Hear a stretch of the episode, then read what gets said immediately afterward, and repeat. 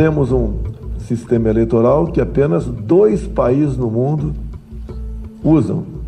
No passado, alguns países tentaram usar, começaram até a usar esse sistema e rapidamente foi abandonado. Repito, o que nós queremos são eleições limpas, transparentes.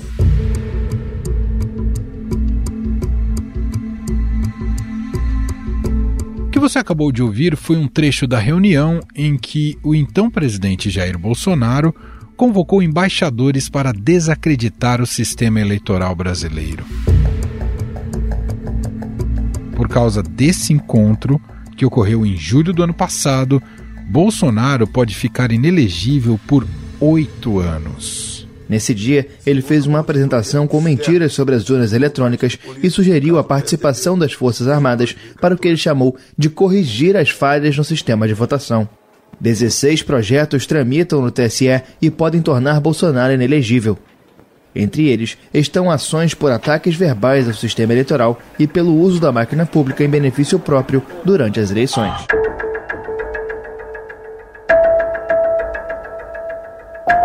Uma dessas ações, proposta pelo PDT, começa a ser julgada nesta quinta-feira pelo Tribunal Superior Eleitoral. Por se tratar de um caso envolvendo um ex-presidente, a previsão é que o julgamento só termine no dia 29 de junho.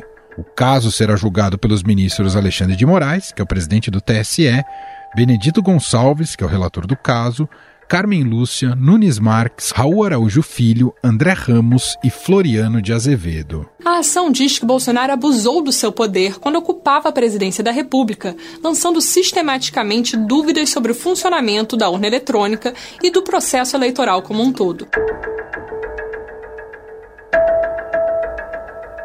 Um pedido de vista de alguns dos ministros não é descartado. Neste caso, o julgamento seria adiado por 30 dias para retornar ao plenário do TSE.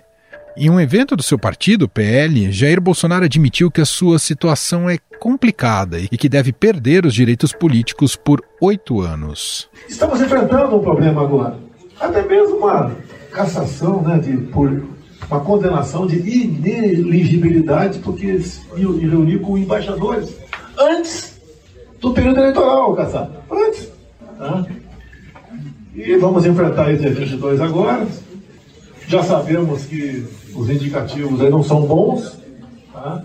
mas eu estou tranquilo.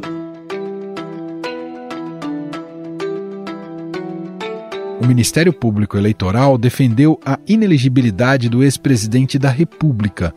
Um parecer assinado pelo vice-procurador-geral eleitoral, Paulo Gonet, apontou que houve abuso de poder porque Bolsonaro não poderia ter usado recursos do Estado para propagar informações falsas sobre as eleições. As passagens transcritas, a fala, as passagens que mostram a fala de Bolsonaro, integram um conjunto de assertivas, ou seja, de falas, né, que compõem o propósito de desacreditar a legitimidade do sistema de votação é o que diz o vice-procurador geral eleitoral sobre a fala de Jair Bolsonaro.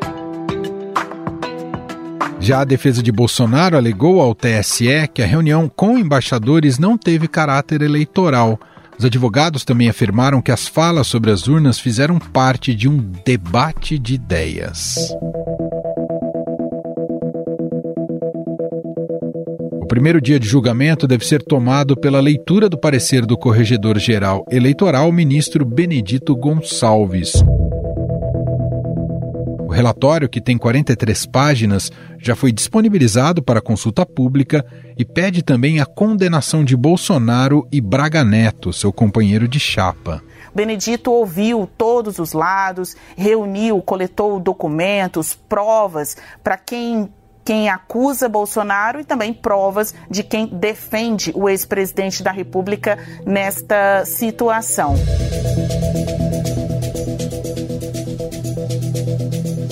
Na sequência, após o relatório, o próprio relator profere o seu voto, que deve ter pelo menos 300 páginas. Após a manifestação do ministro Benedito Gonçalves, o presidente do TSE, o ministro Alexandre de Moraes, concederá a palavra aos advogados de acusação e de defesa, que terão 15 minutos cada para sustentação oral.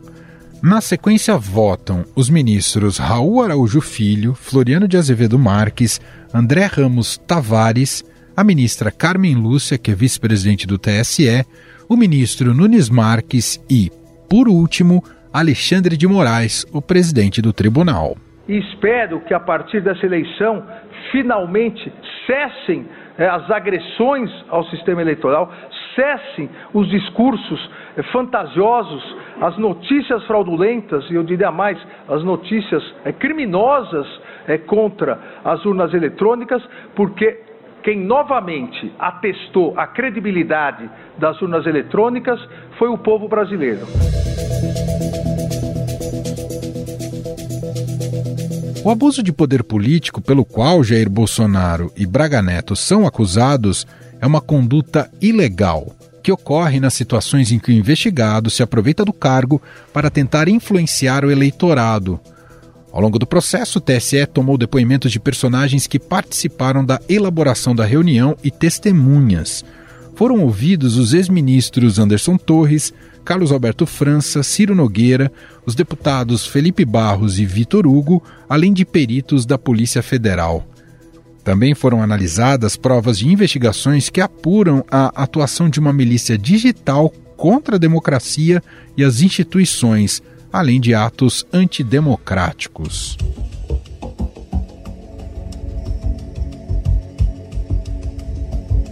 Vale lembrar que, além dessa ação, o ex-presidente é alvo de outros processos em tramitação na Corte Eleitoral. Um deles diz respeito à concessão de benefícios financeiros durante o período eleitoral, como a antecipação da transferência do benefício do Auxílio Brasil e do Auxílio Gás.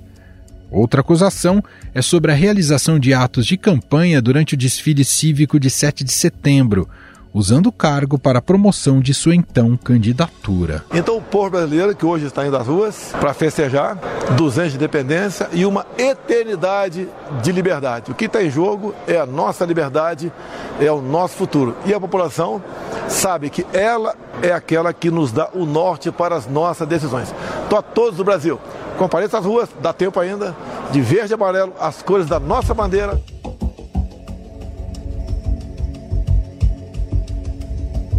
Afinal, com base nas provas apresentadas e na jurisprudência do TSE, Jair Bolsonaro poderá ser condenado e ficar inelegível por oito anos? Sobre o assunto, vamos conversar com o advogado especialista em direito eleitoral, Alberto Rolo. Tudo bem, doutor? Seja muito bem-vindo mais uma vez por aqui. Obrigado, Emanuel. É sempre uma honra participar do podcast com você e com os ouvintes. Doutor, o julgamento que se inicia nessa quinta-feira pode resultar na inelegibilidade de Bolsonaro por oito anos. Claro que há um componente enorme de pressão política. O maior risco, doutor, é justamente o TSE se deixar contaminar por esse contexto? É importante a sua pergunta, porque enquanto professor de direito eleitoral, enquanto alguém que estuda direito, eu sempre tento ensinar para meus alunos que o juiz tem que julgar aquilo que está no processo você, cidadão, Emanuel, eu, Alberto Rolo, todo mundo que está ouvindo a gente, tem que ter a certeza de que a justiça vai nos julgar de acordo com aquilo que está no processo e não aquilo que está fora, não aquilo que não está dentro do processo. Agora, lógico, o juiz é um ser humano, os ministros são seres humanos, eles sabem o que está acontecendo mundo afora. Então, Uh, vamos ver até que ponto eles não vão ser contaminados pelas todas aquelas notícias que surgiram, por exemplo, a semana passada, né, de plano do golpe, eu li lá item por item, né, item um vão fazer isso, item dois vão fazer aquilo. Aquilo preocupa, aquilo mostra uma ideia, mostra uma vontade, mas isso não está sendo julgado, isso não está no processo. Então, vamos tentar uh, e vamos torcer e vamos fiscalizar, porque eu acho que a sociedade tem a obrigação de fiscalizar que o TSE, são sete ministros, julguem de acordo com o que tem no processo. Tem prova de que ele fez coisa errada ou não tem prova? Se tem prova, ele tem que ser condenado. Entrando mais nesse mérito, então, professor, o que seria mais relevante para um possível cometimento de crime por parte de, de Bolsonaro? O que ele disse naquela reunião aos diplomatas ou o fato daquilo ter sido transmitido numa TV estatal? As duas coisas, Emanuel. Vamos lembrar que são 16 ações tramitando no TSE. Essa é a primeira que vai ser levada a julgamento, existem outras 15, e condenação em qualquer uma delas já vai deixar o Bolsonaro inelegível. Nesta ação especificamente, são três acusações. Primeiro, abuso de poder político. O que, que é isso? Trocando, né, traduzindo o juridiquês. Abuso de poder político significa que ele era presidente da República naquela época, julho de 2022, e ele usou o poder de presidente da República para se beneficiar com vistas à eleição que foi em outubro de 22. Então ele usou o poder da caneta, ele usou o poder de presidente, por isso o poder político, com vistas à eleição. Então, isso é que tem que ficar aprovado lá no processo. Aconteceu ou não aconteceu?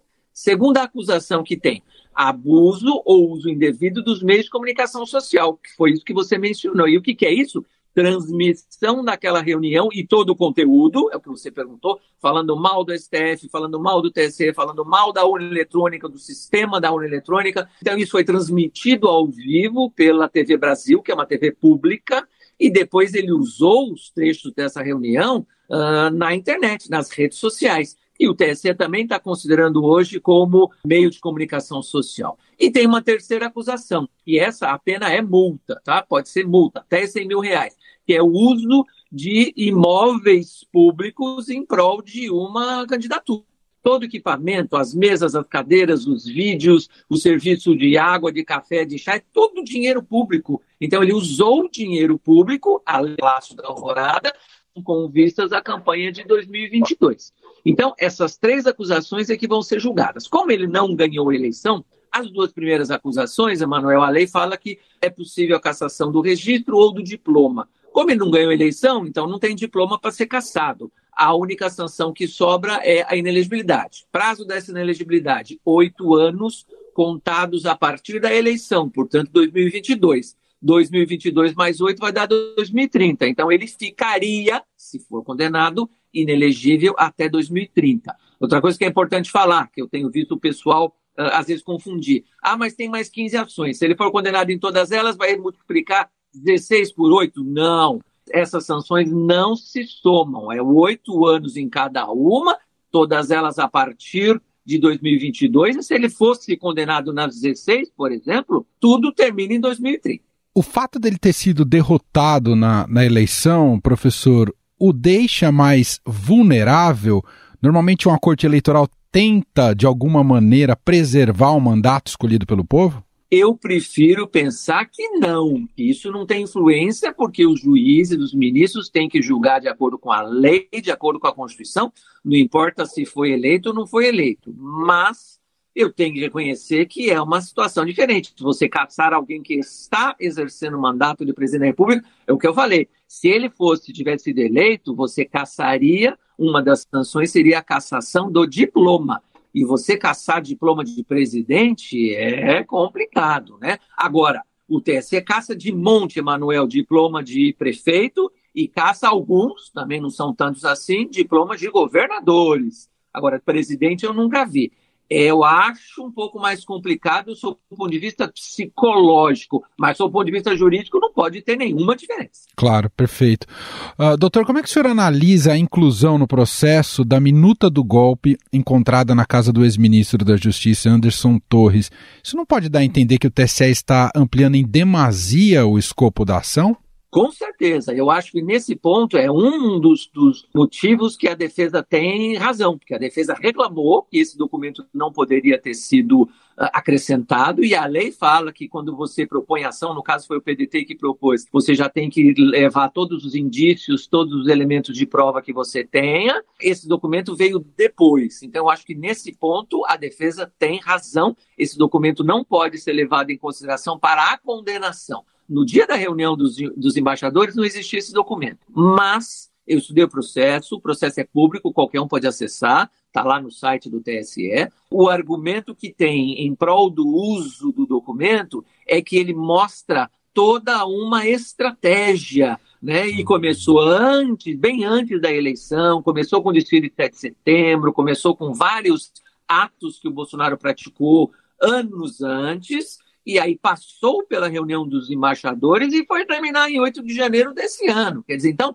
O, o acréscimo desse elemento de prova é para mostrar que tudo fazia parte de um plano e aí sim, com vistas à eleição.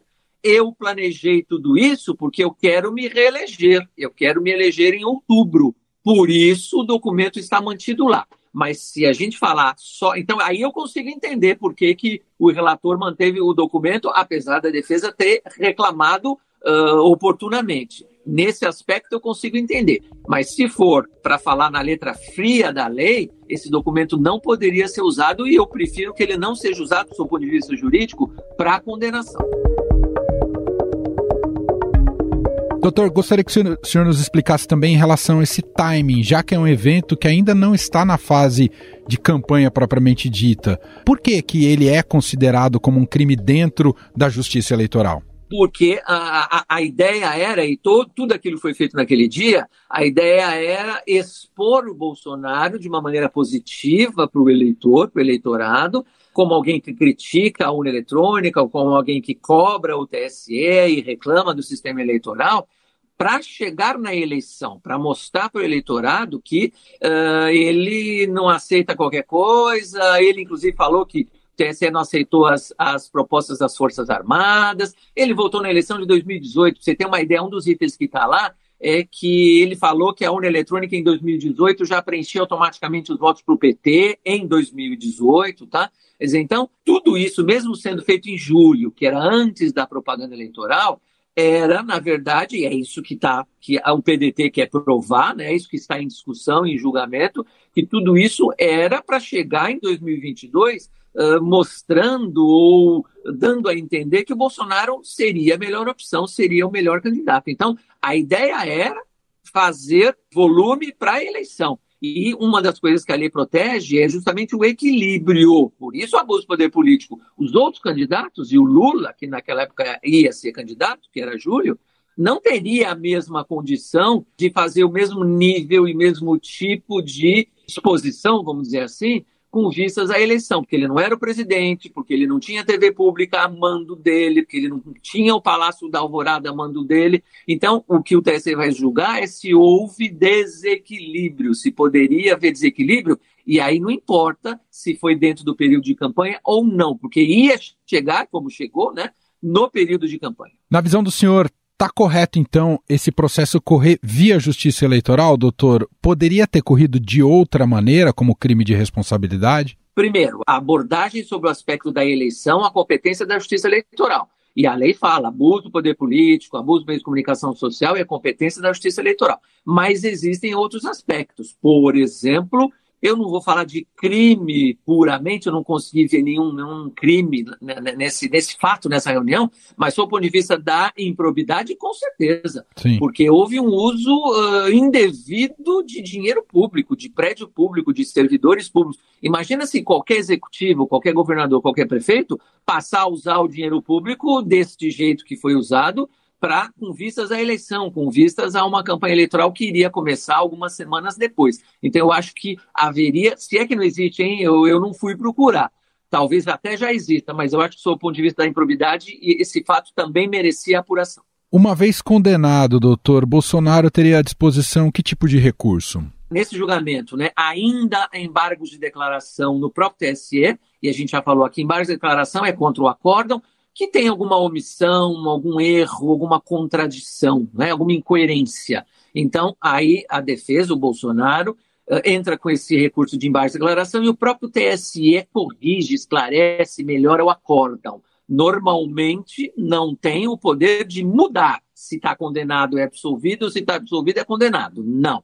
Agora, e depois do julgamento dos embargos, tem aquilo que a gente chama de recurso extraordinário, que é no STF. Aí o processo sai do TSE e vai para o STF. Lá são 11 ministros, como a gente sabe, e é importante notar que três já terão votado, né? Porque três Verdade. que estão no TSE vão votar no STF. Ou seja, o voto de três a gente já vai conhecer. Nesse caso, para a estratégia da defesa, é claro que é contestar o resultado, mas também é um ganhar tempo, é isso, doutor? Olha, não por quê, Manuel? A lei da ficha limpa fala que inelegibilidade é, já é aplicada a partir do julgamento por órgão colegiado. Ah. Portanto, a partir do julgamento do TSE, já se aplica a inelegibilidade independentemente do recurso. Uh, se o recurso vai demorar um ano, dois anos, três anos, a inelegibilidade já surge a partir do julgamento. Ouvi uma análise jornalística né, hoje dizendo que, olha, lá atrás o Lula esperou, foi preso, esperou, e o STF anulou o processo. Talvez o Bolsonaro queira a mesma coisa. Eu acho que as circunstâncias são diferentes, porque a anulação que houve da condenação do Lula foi por incompetência lá da vara de Curitiba.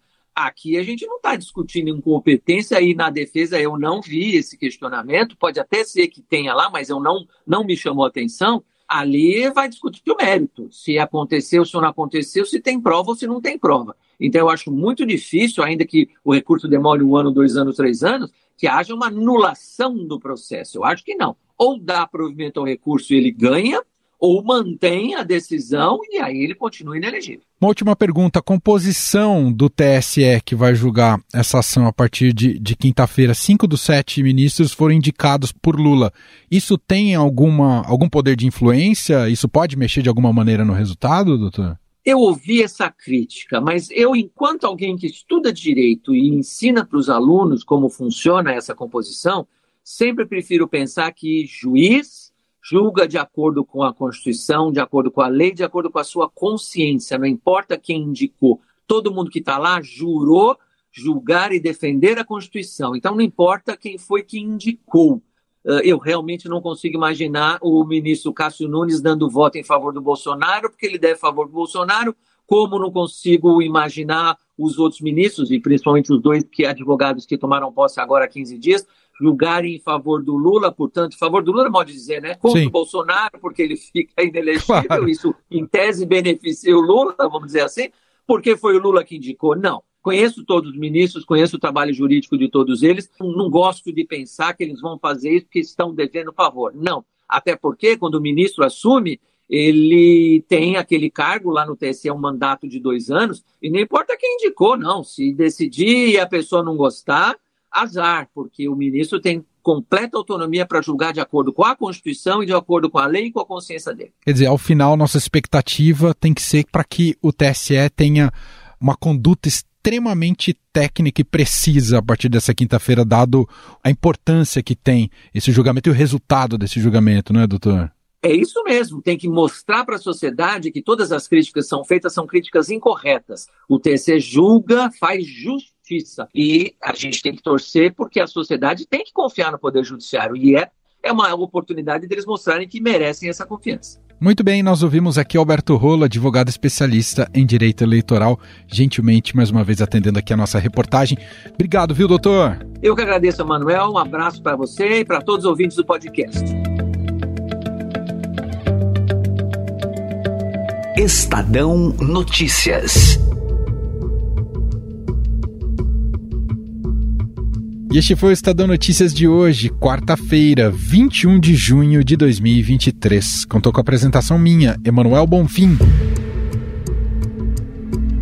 Na produção, edição e roteiro, Gustavo Lopes, Jefferson Perleberg, Gabriela Forte e Catarina Moraes. A montagem é de Moacir Biasi. E o nosso e-mail, podcast.estadão.com. Um abraço para você e até mais.